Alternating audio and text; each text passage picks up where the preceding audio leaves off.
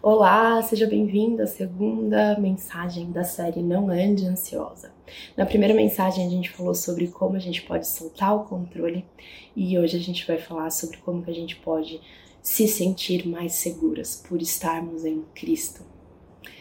E hoje eu queria que a gente falasse então por que, que a gente ainda sofre com tanta ansiedade, com tanto medo, com tanta insegurança, mesmo já sendo cristãs há tanto tempo né? Mesmo que a gente entenda o evangelho, ou a gente acha que a gente entende o evangelho. E é justamente aí que eu queria tocar na nossa ferida. Se no primeiro vídeo, se você ainda não viu, inclusive, recomendo que você assista antes de continuar a ver esse vídeo.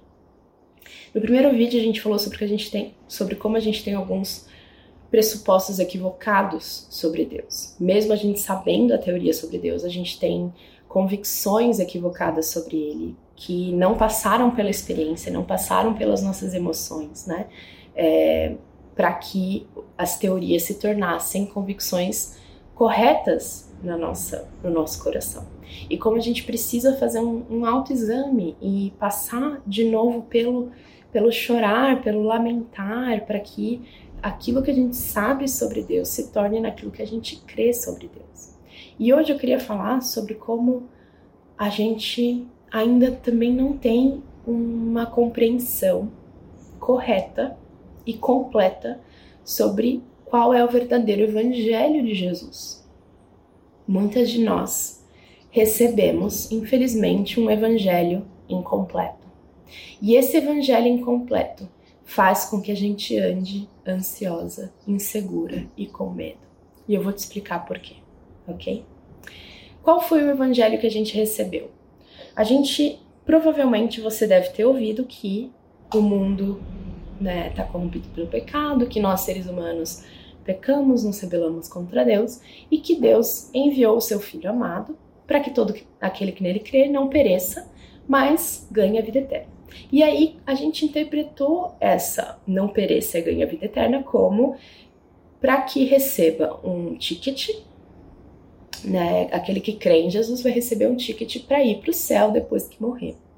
E esse céu a gente imagina como sendo é, um lugar fora daqui, que não tem nada a ver com aquilo que a gente está vivendo aqui agora, né? E que a gente vai viver nas nuvens como almas penadas tocando harpas em é, togas brancas, né? E aí, enquanto isso, enquanto a gente não morre ou Jesus não volta, a gente é chamado a aqui agora convidar o máximo de pessoas para ir para a igreja para se converterem e também receberem um ticket para o céu. Eu acho que muitas de nós recebemos essa boa notícia, né? Esse evangelho. Um evangelho que nos colocou para dentro da porta do reino, digamos assim, né? Nos fez entender: se eu não aceitar Jesus, eu vou para o inferno, se eu aceitar, eu vou para o céu. E eu prefiro ir para o céu, então eu vou aceitar. E eu vou entrar nesse clube das pessoas que vão poder, depois que morrer, desfrutar do céu, mesmo que esse céu seja um céu que eu, hum, sei lá, não desejo muito ir, porque parece que as coisas daqui e agora são mais apetitosas, são mais. É, prazerosas do que esse céu desencarnado. E por que que esse é o evangelho incompleto? Porque ele não inclui algumas dimensões muito importantes da realidade e da obra de Cristo. E, eu e o fato da gente de não incluir essas dimensões faz com que nós vivamos inseguras aqui e agora porque a gente não consegue conectar como que o evangelho de Cristo faz diferença hoje na minha vida, nas minhas questões particulares, no meu medo de não ter dinheiro, no meu medo de que os meus é, aqueles que eu amo morram e eu não e eu não consigo lidar com a saudade que eu vou ter deles, né? Fica um evangelho que é muito com relação ao futuro e pouco com relação ao presente. Só que o presente está incluso nesse evangelho, nesse evangelho completo de Jesus e eu quero te explicar como. Para a gente começar, então, a gente precisa voltar lá em Gênesis 1 e entender que Deus criou uma boa criação.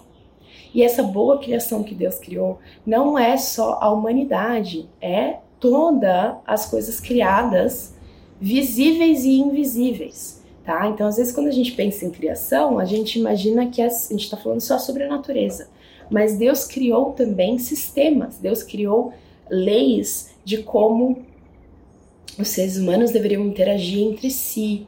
Deus criou o casamento, Deus criou a cultura, Deus criou a política, Deus criou a economia. Todas essas, todos esses sistemas que regem a vida no mundo criado de Deus foram é, originalmente imaginados por Deus, né? E projetados por Deus. Deus não é só o criador das coisas visíveis da natureza, ele é o criador de todas as coisas, inclusive os sistemas que nos regem, tá? E aí o que, que aconteceu? É, Deus criou um ser muito especial para ser o seu representante nesse mundo bom criado e para ser o seu parceiro no cuidado e no desenvolvimento desse mundo. Quem era esse ser? O ser humano. Deus colocou o ser humano numa posição de governo dentro da boa criação. E esse ser humano seria uma espécie de regente que se relacionaria com o rei dos reis, né? Por isso que Deus se chama rei dos reis.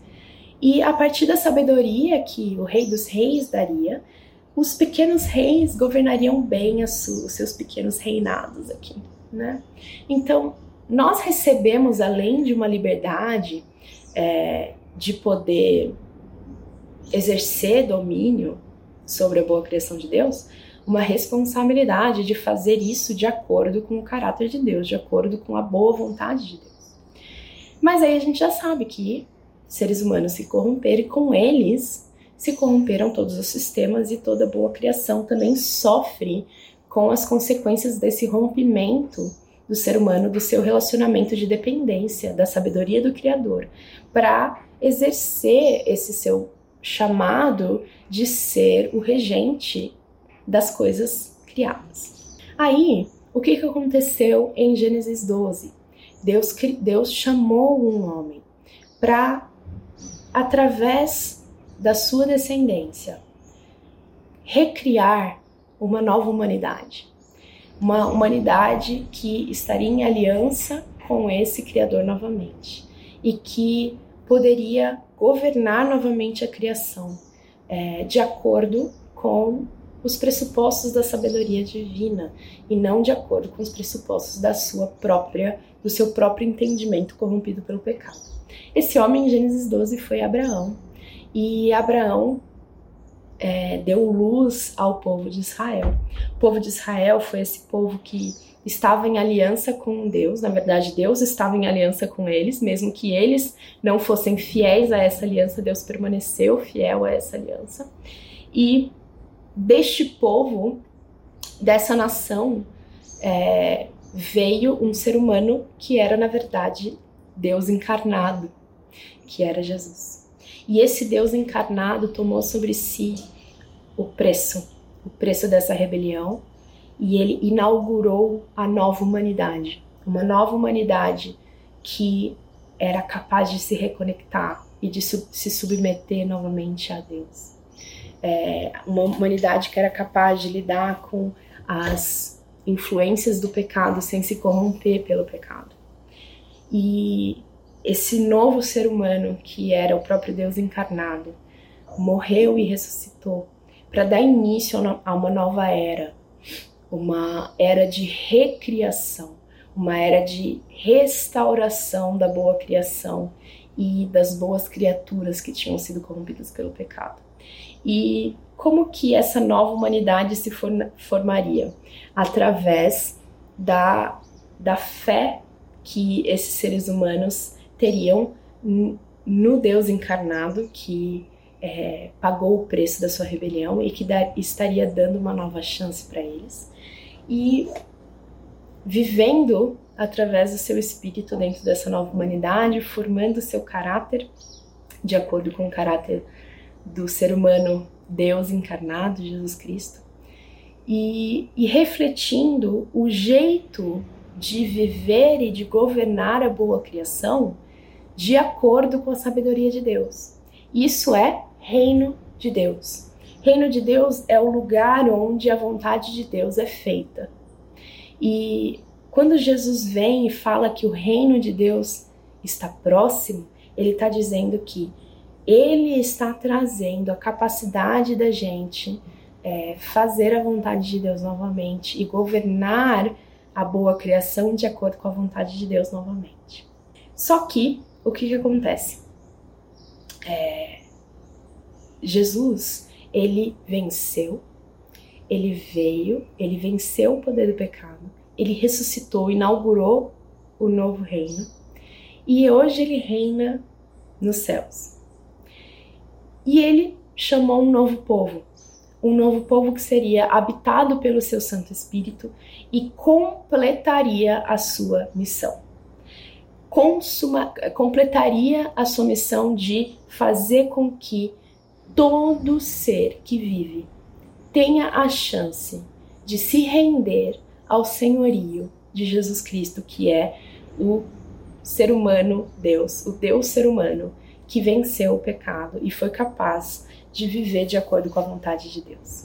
Quando esses seus missionários, esses seus embaixadores, concluíssem essa missão, Jesus voltará e ele virá, tra ele trará consigo o novo reino dele, a nova criação dele.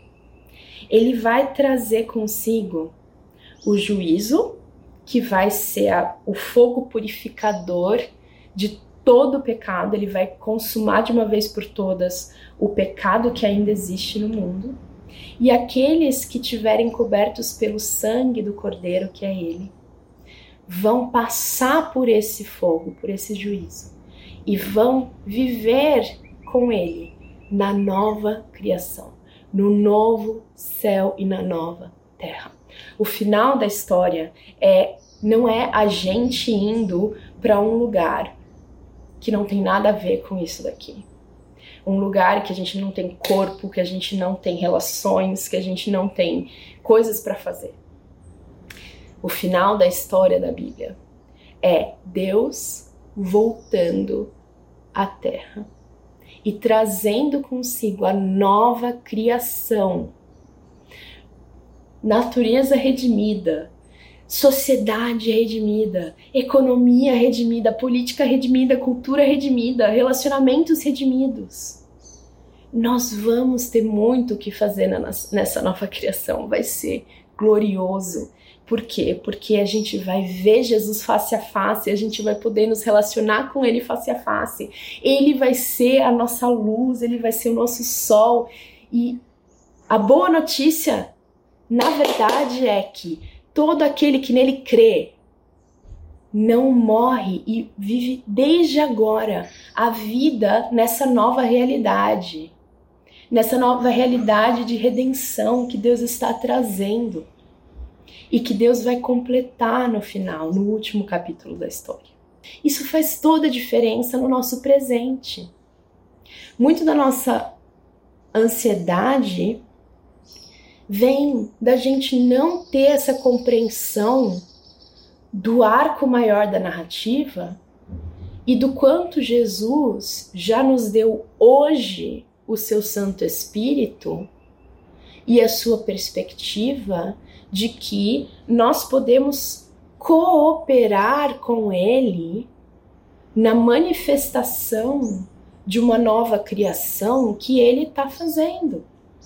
E aí quando a gente compreende qual é a parte que a nossa pequena história faz nessa grande história de amor, de resgate e de res restauração de todas as coisas debaixo do senhorio de Cristo, a gente entende que a vida aqui agora não é sobre a gente se satisfazer, não é sobre a gente ter a vida mais confortável, mais prazerosa que a gente possa ter a gente vai ter prazer e conforto, muito prazer e conforto por toda a eternidade.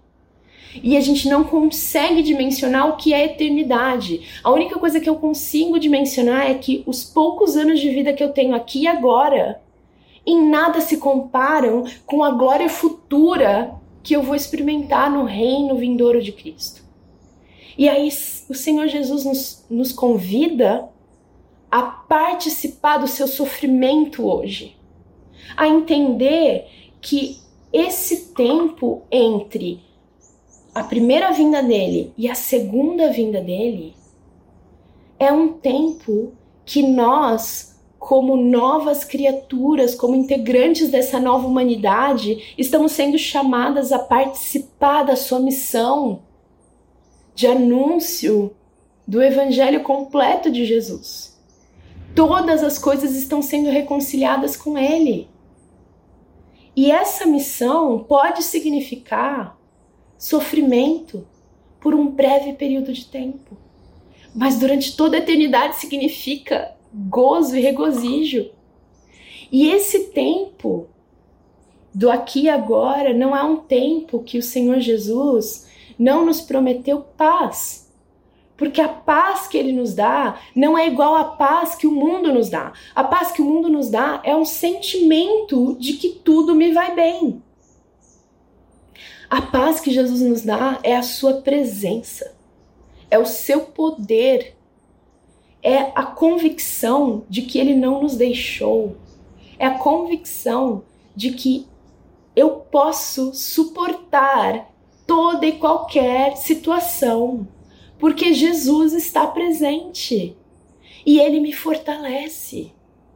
E por eu estar no seu reino, por eu estar dentro da sua missão, ele vai me suprir com a graça e com o sustento e com a roupa no corpo, com a comida na mesa que eu precisar para cumprir essa missão.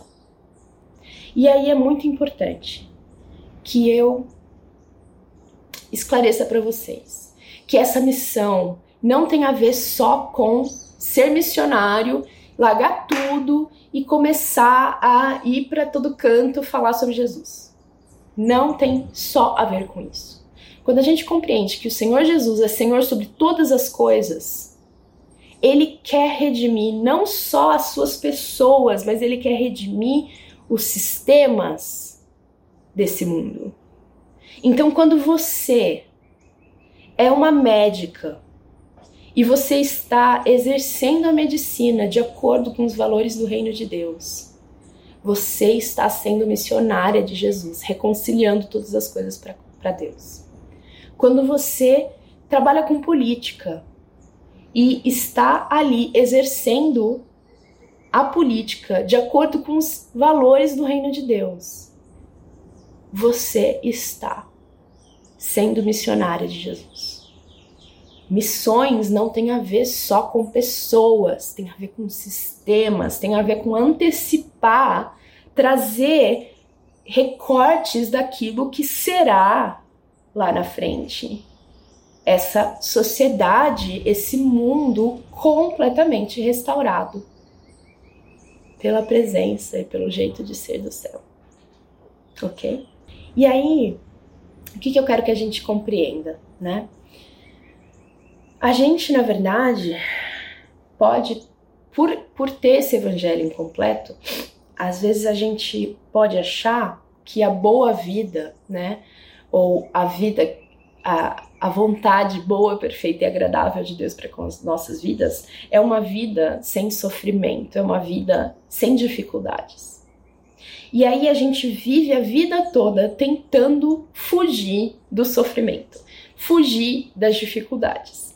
E muito da nossa ansiedade, da nossa insegurança, do nosso medo vem da, dos prenúncios que a gente tem sobre o sofrimento e a, no, nossa sensação de incapacidade de lidar com o sofrimento.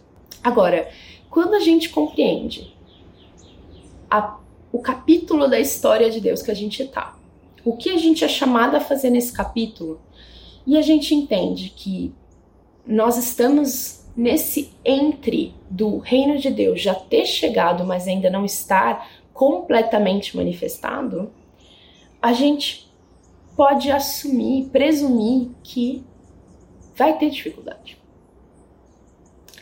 Só que esse, esse pressuposto de que vai ter dificuldade, de que vai ter sofrimento, não precisa nos desamparar, não precisa nos desesperar. Por quê? Porque Jesus já venceu. Porque Jesus já reina. Jesus prometeu voltar. E enquanto isso, ele não nos deixou órfãos, ele nos deixou com seu Santo Espírito, que é o poder de querer e realizar a vontade de Deus.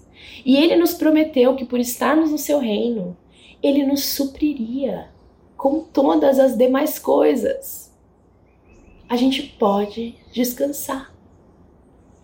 Que enquanto a gente estiver dentro do reino, ele vai nos suprir com aquilo que a gente precisa, com a graça, com a sabedoria e com o que mais for preciso para lidar com o que vier.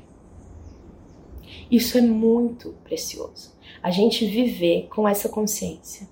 Deus me dará aquilo que for necessário para que eu lide com o que vier na minha vida.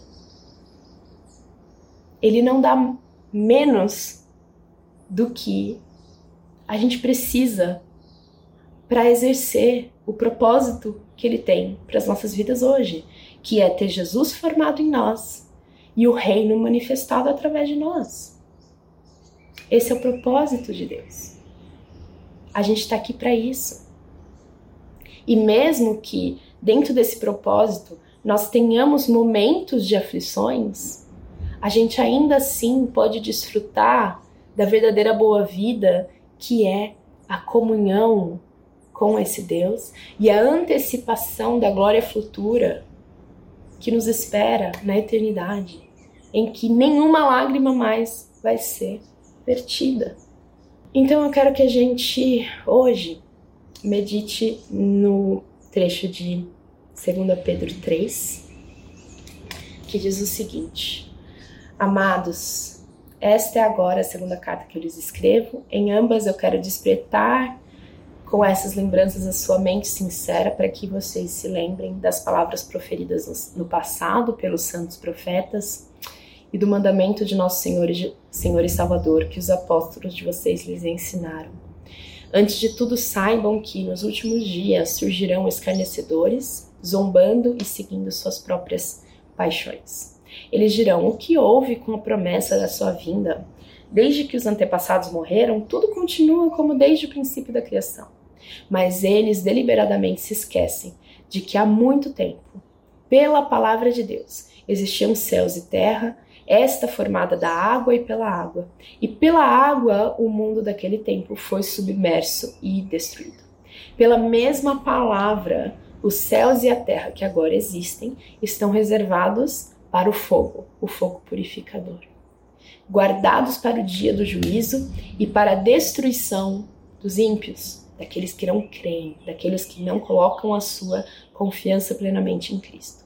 Não se esqueçam disto, amados. Para o Senhor, um dia é como mil anos e mil anos como um dia.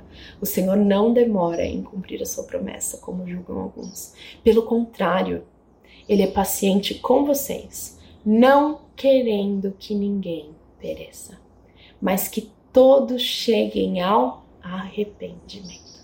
O dia do Senhor, porém, virá como ladrão os céus desaparecerão como um grande estrondo, os elementos serão desfeitos pelo calor, e a terra e tudo que, ela, que nela há será desnudada. Visto que tudo será assim desfeito, que tipo de pessoas é necessário que vocês sejam para sobreviver a esse batismo do fogo? Vivam de maneira santa e piedosa, esperando o dia de Deus e apressando a sua vinda. Naquele dia, os céus serão desfeitos pelo fogo e os elementos se derreterão pelo calor. Todavia, de acordo com a sua promessa, nós que cremos em Jesus, que confiamos na justiça de Jesus imputada em nós, que dedicamos, que devotamos a nossa vida a Jesus, esperamos novos céus e nova terra depois dessa, desse cenário catastrófico de fogo consumidor, vai vir novos céus e nova terra. onde habita a justiça. Portanto, amados, enquanto esperam essas coisas, empenhem-se para serem encontrados por Ele em paz, imaculados e inculpáveis. Tenham em mente que a paciência do nosso Senhor significa salvação, como também o nosso amado irmão Paulo lhes escreveu com a sabedoria que ele lhes deu. Portanto, amados, sabendo disso, guardem-se para que não sejam, sejam levados pelo erro dos que não têm princípios morais, não percam a sua firmeza e caiam. Cresçam, porém, na graça e no conhecimento de nosso Senhor e Salvador Jesus Cristo. A Ele seja a glória, agora e para sempre. Amém. Em Jesus, nós estamos seguras. Eu sei que quando a gente lê um relato como esse de 2 Pedro 3, a nossa alma pode ficar angustiada pensando: eu não quero ser consumida pelo fogo, eu não quero ser dessa dessas pessoas que não creem. Eu não quero ser encontrada por Jesus é, como uma descrédula. E a boa notícia, minha irmã, é que para você entrar nesse reino, desfrutar desse novo reino de plena justiça, para que você passe por esse batismo de fogo, por esse momento de juízo divino, sem perecer, sem morrer, sem não existir mais. A única coisa que você precisa fazer é olhar para Cristo e devotar a sua fidelidade a Ele. É entender Jesus. Eu não tenho como me salvar sozinha. Eu sou incapaz de ser justa. Eu sou incapaz de ser imaculada. Eu sou incapaz de ser inculpável. Mas eu creio que o Senhor é. E eu creio que o Senhor Jesus já pagou o preço da minha culpa naquela cruz. E hoje eu entrego a minha vida. Não só para receber um ticket para o céu, mas para que Jesus viva em mim. Já não sou mais eu quem vive, mas Cristo vive em mim. Eu não sou mais dona de mim mesma. Senhor Jesus, faça comigo aquilo que o Senhor quiser para cumprir a tua missão. A minha história não tem a ver comigo, tem a ver com aquilo que o Senhor está fazendo. E eu creio que, mesmo que aquilo que o Senhor está fazendo em mim doa, ainda assim eu vou estar em paz, porque eu tenho em mim a presença e o poder daquele que venceu toda a aflição do mundo. E eu posso hoje viver sem preocupação, porque em Cristo, agora que eu tô em Cristo, não há mais condenação para mim. Mesmo que eu caia, eu posso adentrar novamente no Santo dos Santos e correr para o trono de Deus e receber graça e amor e misericórdia para recomeçar. E não há nada que eu peça estando em Cristo que o Senhor não vai me dar para cumprir a boa obra dele de formar Jesus em mim e manifestar o seu reino. Você faz parte de uma longa tradição de homens e mulheres habitados pelo Santo Espírito de Jesus, que estão em missão de reconciliação. E aí eu queria que a gente meditasse também em 2 Coríntios 5, que a partir do. Vamos ver a partir de onde? Vou ler todo.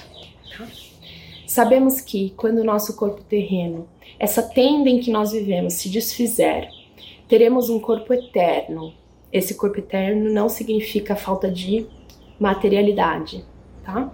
Uma casa no céu, feita por nós pelo próprio Deus e não por, por mãos humanas. E céu aqui é paraíso, não significa um lugar que não seja também material, que não tem a ver com a nova criação, com o novo céu e com a nova terra. Na tenda terrena, nós gememos e desejamos ansiosamente nos vestir com o nosso lar celestial, como se fosse uma roupa nova, porque de fato nos vestiremos com um corpo celestial e não ficaremos despidos. Enquanto vivemos nessa tenda, que é o corpo terreno, nós gememos e suspiramos, mas isso não significa que queremos ser despidos. Na verdade, nós queremos ser vestidos pelo nosso novo corpo, para que esse corpo mortal seja engolido pela vida. Deus nos preparou para isso, para experimentar uma nova vida no seu no, na, na sua nova criação, com um corpo glorificado. É, e como garantia nos deu o Espírito. Portanto, temos sempre confiança, apesar de sabermos que, enquanto vivemos nesse corpo, não estamos em nosso lar com o Senhor, porque vivemos por fé e não pelo que vemos. Sim, temos confiança absoluta e preferimos deixar esse corpo terreno, pois então estaremos no nosso lar com Jesus. Assim, quer estejamos nesse corpo, quer o deixemos, nosso objetivo é agradar ao Senhor, pois todos nós teremos de comparecer diante do tribunal de Cristo, para que cada um receba o que merecer pelo bem ou pelo mal que tiver feito nesse corpo terreno. Assim, conhecendo o temor ao Senhor, procuramos persuadir outros. Deus sabe que somos sinceros e espero que vocês também o saibam. Estamos mais uma vez nos recomendando a vocês? Nada disso. Estamos apenas lhe dando motivos para que se orgulhem de nós, a fim de que po possam responder àqueles que se orgulham nas aparências e não no coração. Se parecemos loucos, é para dar glória a Deus. E se mantemos o juízo, é para o bem de vocês. De qualquer forma, o amor de Cristo, derramado na cruz, nos impulsiona. Porque cremos que ele morreu por todos. Também cremos que todos morreram. Ele morreu por todos, para que recebam a sua nova vida e não vivam mais para si mesmos, mas para Cristo, que morreu e ressuscitou por eles. Portanto, não avaliamos ninguém do ponto de vista humano. Em outros tempos, pensávamos em Cristo apenas do ponto de vista humano. Mas agora o conhecemos de modo diferente. Nós conhecemos o Evangelho completo de Jesus. Logo, todo aquele que está em Cristo se tornou nova criação. A velha vida acabou e uma nova vida teve início. E tudo isso vem de Deus, aquele que nos trouxe de volta para si por meio de Cristo e nos encarregou de reconciliar todas as coisas com Ele. Pois em Cristo, Deus estava reconciliando consigo o mundo todo, não levando mais em conta o pecado. E Ele nos deu essa mensagem maravilhosa de reconciliação. Agora, portanto, somos embaixadores de Cristo. Deus faz seu apelo por nosso intermédio. Falamos em nome de Cristo quando dizemos: reconciliem-se com Deus. Pois Deus fez de Cristo, aquele que nunca pecou, a oferta por nosso pecado, para que por meio dele fôssemos declarados justos diante de Deus. Tendo a consciência, minha irmã, desse evangelho completo de Cristo, que não para simplesmente num ticket para o céu, mas que se estende a habitação de Jesus em nós através do seu Santo Espírito, a formação de Jesus em nós através do seu processo de santificação, a manifestação do reino de Deus através de nós, quando a gente dá esse passo de fidelidade, de entrega e de devoção a Ele de compreender que a nossa vida não é mais sobre nós, não é mais sobre a nossa satisfação, mas é sobre a missão de Jesus. E entendendo que a gente não está fazendo essa escolha simplesmente para ter em troca um céu que a gente vai ficar fazendo nada, só tocando harpa, mas, pra, mas que em troca disso a gente vai ter glória futura. Glória futura. No céu, no novo céu e na nova terra. A gente vai se deleitar com tudo aquilo que a gente não pôde ter nesse tempo de missão. E é olhando para esse alvo, para Jesus, para o bem prometido por Ele nessa nova criação para nós que a gente segue firme em meio às aflições do tempo de agora, recebendo de mãos abertas tudo aquilo que o Senhor tem nos dado para cumprir a sua missão através da nossa vida hoje.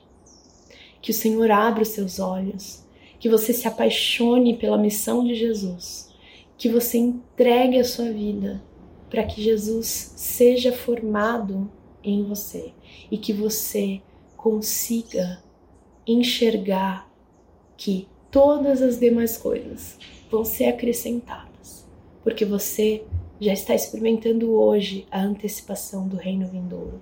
E Deus nos prometeu o sustento, a provisão, a segurança que a gente vai precisar para cumprir a sua missão nas nossas vidas.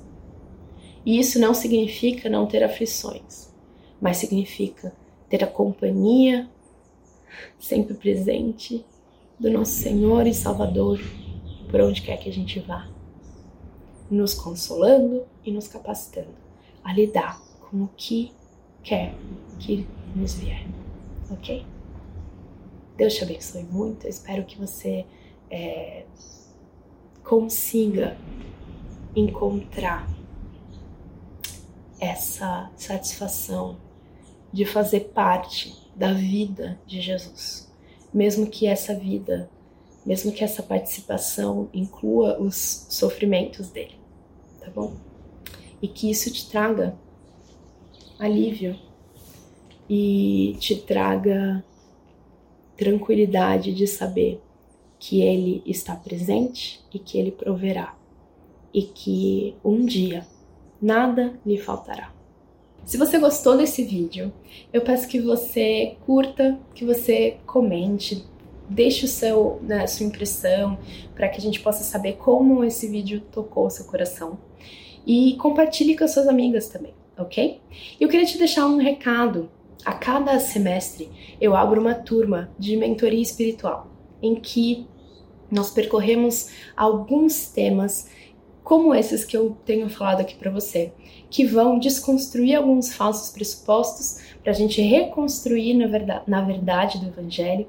E além desses temas né, mais teóricos, a gente incorpora no nosso estilo de vida uma série de hábitos espirituais que vão treinar o nosso coração a permanecer sintonizados com o Espírito Santo de Deus e fazendo escolhas que vão semear para o Espírito e vão fazer frutificar o caráter de Jesus em nós, para que a gente possa manifestar o reino de Deus por onde a gente for, tá bom? É, se você quiser saber um pouco mais sobre essa mentoria, o link tá aqui na descrição do vídeo. Você pode ir lá ver todos os assuntos que a gente percorre, como a mentoria funciona e se cadastrar para fazer parte da próxima turma na lista de espera, ou se você estiver vendo esse vídeo quando as vagas estiverem abertas, é, se inscrever para a próxima turma, tá bom? Vai ser um deleite te ter com a gente e caminhar juntas para a gente poder continuar fortalecendo a nossa fé e desenvolvendo uma confiança mais calma no Senhor em meio a momentos de tanta ansiedade como os que a gente tem vivido agora, tá bom? Um grande beijo.